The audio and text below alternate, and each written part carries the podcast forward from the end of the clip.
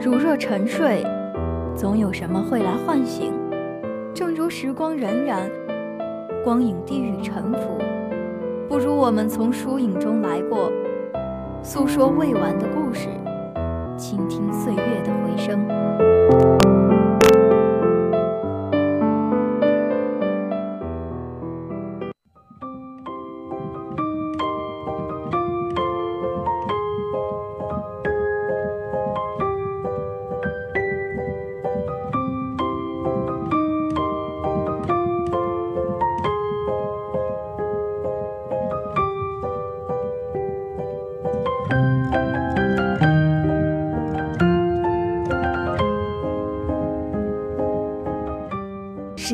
庆黄金档各大电影轮番上映，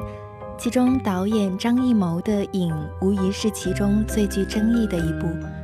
一说是张艺谋翻身的惊艳之作，一说是空洞无物的吹捧之作。诚然，张艺谋凭借《影》拿下金马十二项提名，清扫了长城以来的阴霾。不管你喜不喜欢，谈到中国电影，就避不开张艺谋。那今天呢，就让舒华和大家一起走进影，走进那个水墨丹青的世界。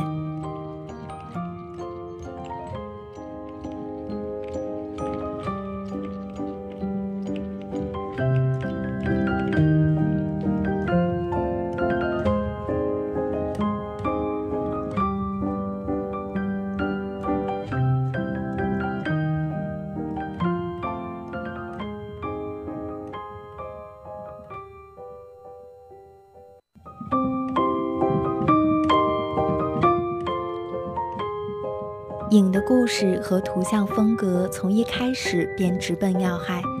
观众长期以来对张艺谋电影的首要认知，都是他片中热烈奔放、浓墨重彩的视觉冲击力。他惯用丰富激烈的色块碰撞来明示情节冲突和人物性格。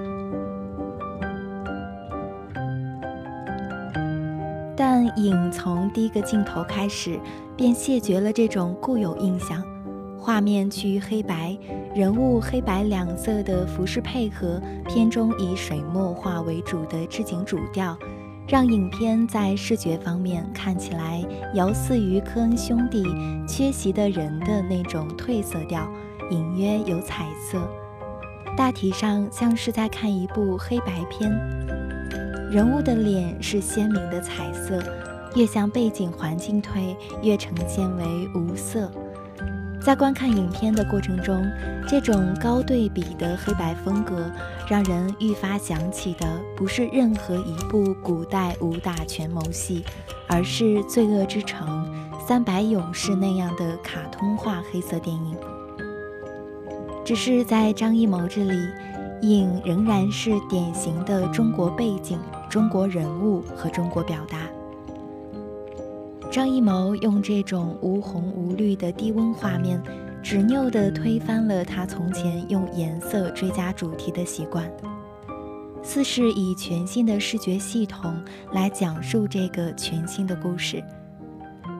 张艺谋在这部影片中对自己过去的风格的断然舍弃。能被观众一眼看出，这也顺延了张艺谋在表达自己影像立场时坚决直观的长期特点。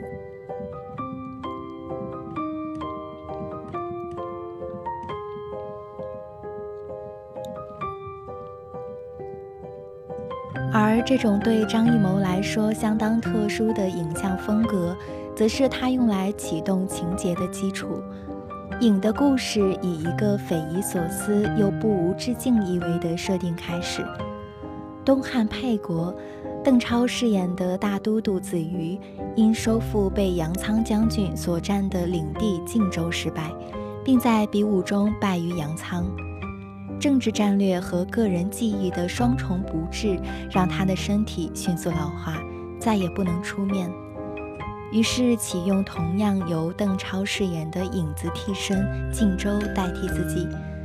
企图在沛国主公面前蒙混过关，并使用替身健康的身体再战杨仓，收复尊严与失地。于是《影》便是一部由邓超一人分饰两角，并和他现实中的伴侣孙俪共同出演的多重面孔、多重身份的电影。自于靖州这一影双生，产生出衰老与健壮、恶毒与坦诚、奴役与被奴役的强烈冲突，是本片阐发一切主题的起点。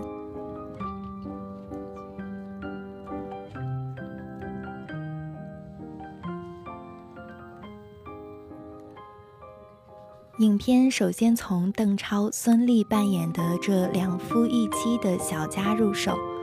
让微观的个体的夫妻秩序失常，延伸到国家层面的君臣秩序失常。子瑜使靖州假扮自己，靖州对子瑜妻子小爱的占领引发出的性嫉妒，是本片第一个切入点。最忠于我的仆人，必与我妻偷情，是许许多多黑色电影的保留剧目。这里更加夸张的，我的性敌人竟是我自己，更是让影片一步跨入现代心理学范畴。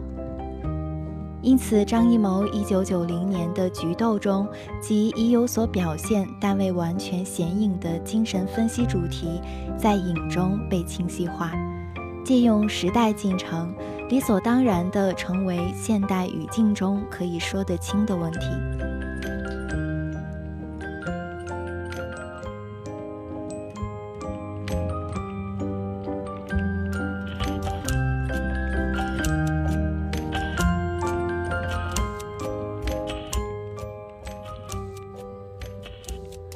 欲望起着剥离人类社会角色的职能。故事以这场家庭内部的争风吃醋开始，让观众快速认可主角，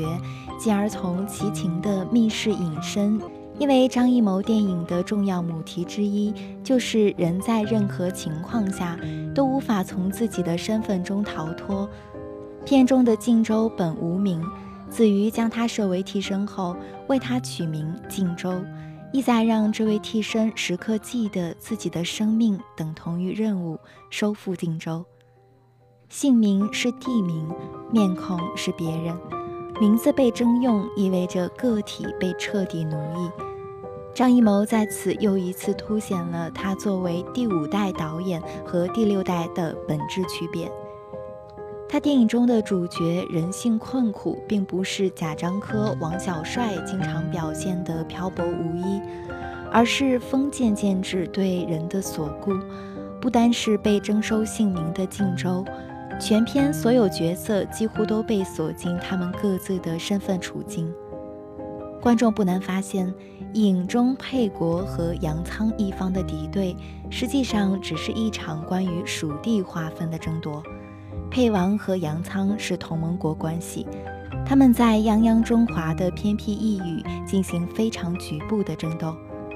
双方的领袖也并非像英雄里的秦王那样总是向更远方看，而是各自卡在当前困境中积蓄迷茫。片中角色行为的决然和酷烈打斗，则是试图用烈火来蒸发这层迷茫。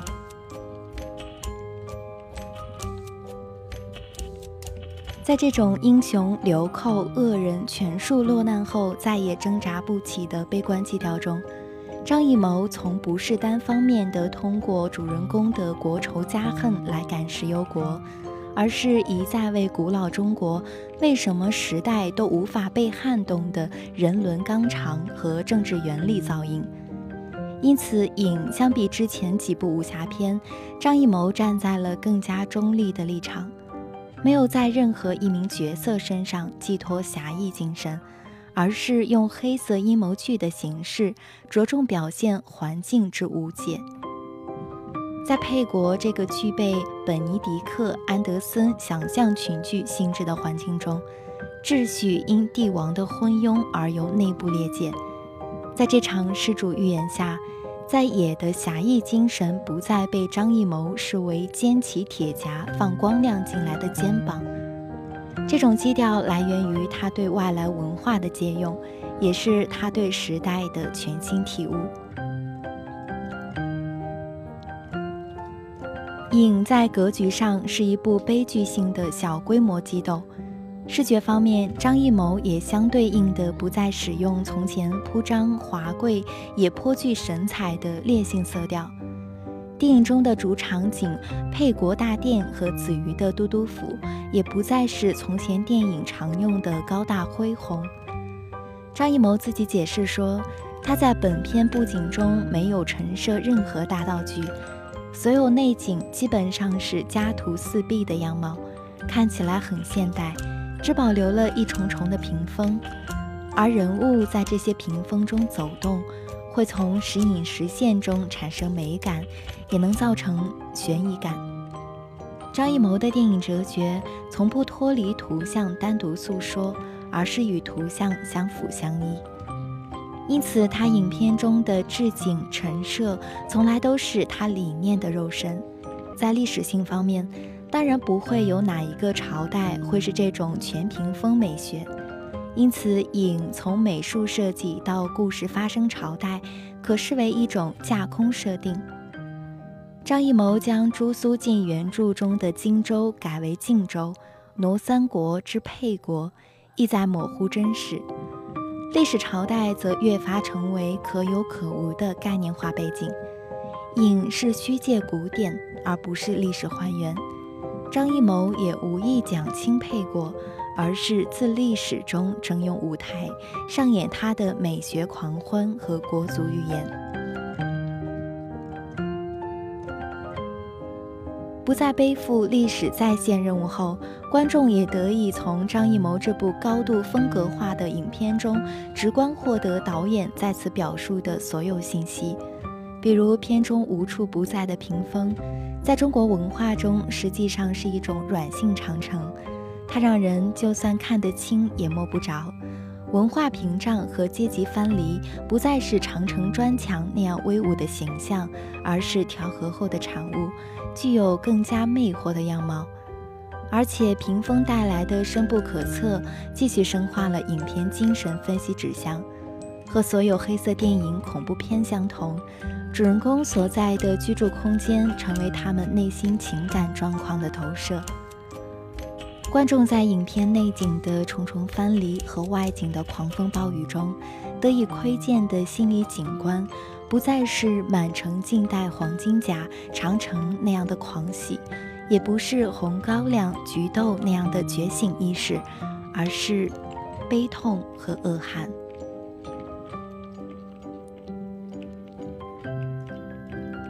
故事一旦落入繁荣，便与高超无缘。影的极简化处理、低沉化处理，让张艺谋从前那不无高昂的民族情结。终于本分地退于个体背后，并在风格上完成了提纯，是近一段华语电影中个性最强、节奏最快、最紧凑的作品。这个发生在一场暴风雨之中的故事，不再像之前的国师武侠片那样试图做到面面俱到，仅仅真正完成一次局部的奏效，对电影观众来说便已完全足够。好了，本期的影渡南风到这里就要跟大家说再见了。主播舒华代表节目采编段依然、张燕、赵鲁豫、安百惠，技术监制杨明伟、何廷伟，新媒体运营中心魏振鹏、杨成龙、郭凯迪、鞠静怡。感谢大家的收听。如果你对我们的节目有什么好的建议，欢迎拨打广播台的热线电话八二三八零五八与我们取得联系。辽大广播真诚期待您的参与，让我们相约下周四下午六点半，大学时代与您不见不散。